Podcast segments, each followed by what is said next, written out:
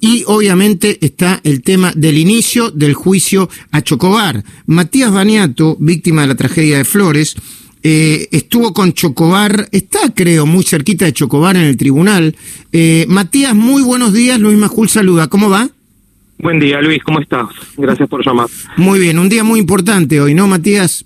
Sí, muy importante, sobre todo porque, bueno, creo que tenemos que comprender que más allá de, la situación que tiene que enfrentar Oscar Chocobar, es también un día importante para todos los argentinos porque se está debatiendo en este juicio qué tipo de política criminal estamos y de seguridad principalmente vamos a tener los argentinos. El mensaje que va a dejar este juicio no solamente afecta a Chocobar, eh, esto es lo que entiendo yo, sino a todos los argentinos, ¿no?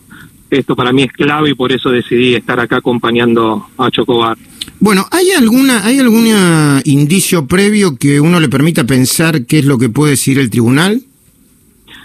No, mira, recién estuvimos ahí hablando con, con su abogado. Eh, obviamente que está el tema de la pericia, que bueno, lo habrás visto vos también, ¿no? De que la bala pega en el, en el asfalto. Eh, obviamente nosotros entendemos que ya es más que suficiente con esa prueba. Este, calculamos y esperamos de que, el resultado sea positivo, ¿no? Eh, y principalmente, como te digo, porque consideramos de que eh, el mensaje que va a quedar para el resto de la policía después del desenlace de este juicio es muy importante, ¿no? Así que a él lo vi bastante tranquilo, eso lo tengo que comentar. Yo tenía miedo de que esté muy muy nervioso y, y lo vi lo vi bastante tranquilo a Chocobar. Bueno. Es muy confiado, así que bueno, confiamos en que va, a salir todo. Matías, vos formás parte de organizaciones de, de, de víctimas de, de, la violencia. Eh, eh, la tragedia familiar que viviste, eh, no la vamos a repetir cada cinco minutos, pero eh, obviamente yo creo que la mayoría de la sociedad la tiene en la memoria. ¿Qué reflexión tenés para hacer en un momento como este, donde, donde está el caso Chocobar? Está, hay mucho ruido alrededor de la inseguridad, de, la, sí. de las tomas, de, de lo que es un delito o lo que no es un delito.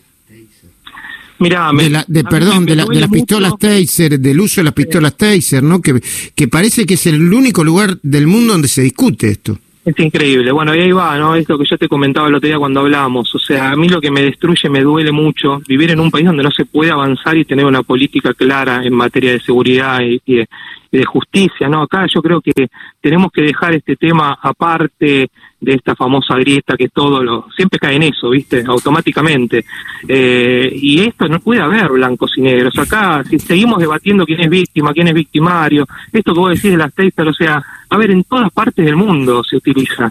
Eh, no, viste, nunca, estamos años y años debatiendo y son muertes, familias destruidas que quedan en el medio de estas de estos debates ideológicos que yo los caracterizo hoy, que son este, asesinos directamente, ¿no? Porque la consecuencia es esa, justamente. ¿No te impresionó mucho, Matías, en el caso Roldán, cuando salió disparada? Después nos enteramos que era una persona, una mujer ah, psicoanalista, sí, que, le, que increpaba al policía herido, después moriría Roldán, eh, porque le había disparado, porque había disparado al piso al hombre que lo terminaba de acuchillar. Pero totalmente, o sea, pero vos viste la reacción fue automáticamente y qué triste que la, la última palabra que escuchó Roldán fue eso, de esa mujer. Y seguramente avalando esta ideología que yo te digo, o sea, seguimos atados a los 70, Luis, o sea, viste, automáticamente se lo relaciona con eso. Y, y no, no se puede avanzar continua, es imposible avanzar mirando siempre para atrás, es imposible. Y en esto, a ver, cualquier persona, yo siempre digo lo mismo, Luis, cuando un delincuente va a matar, les puedo asegurar que no le va no le va a preguntar a la víctima si vota Macri, vota Cristina, a ver, te matan, punto. Entonces, en esto no puede haber debate, tiene que estar bien claro. Tiene que estar bien claro quién es víctima, quién es victimario, darle las herramientas a la policía que obviamente que entendemos y lo hemos visto en muchos casos de que que hay policías que quizás no no actúan como tienen que actuar, pero la gran mayoría tiene un compromiso y hoy yo la sensación que tengo es que tienen las manos atadas hoy no reaccionan. Vos fijate que lo, lo del caso de Roldán fue muy claro. Vos ves ese video y es impactante cómo ninguno reaccionó. O sea, solamente Roldán que lo que hizo muy bien fue alejar a esta persona del resto de la gente para no exponerlos, pero vos fijate que como vos decís, con una taser hubiera estaba resuelto el tema, no hubiéramos tenido estas dos víctimas. Que claro que sí. Matías Baniato, gracias por tu testimonio, te vamos a volver a molestar en cualquier momento, ¿eh? Por favor, a vos por, por llamarnos y acompañarnos siempre, Luis. Un gran bueno. abrazo.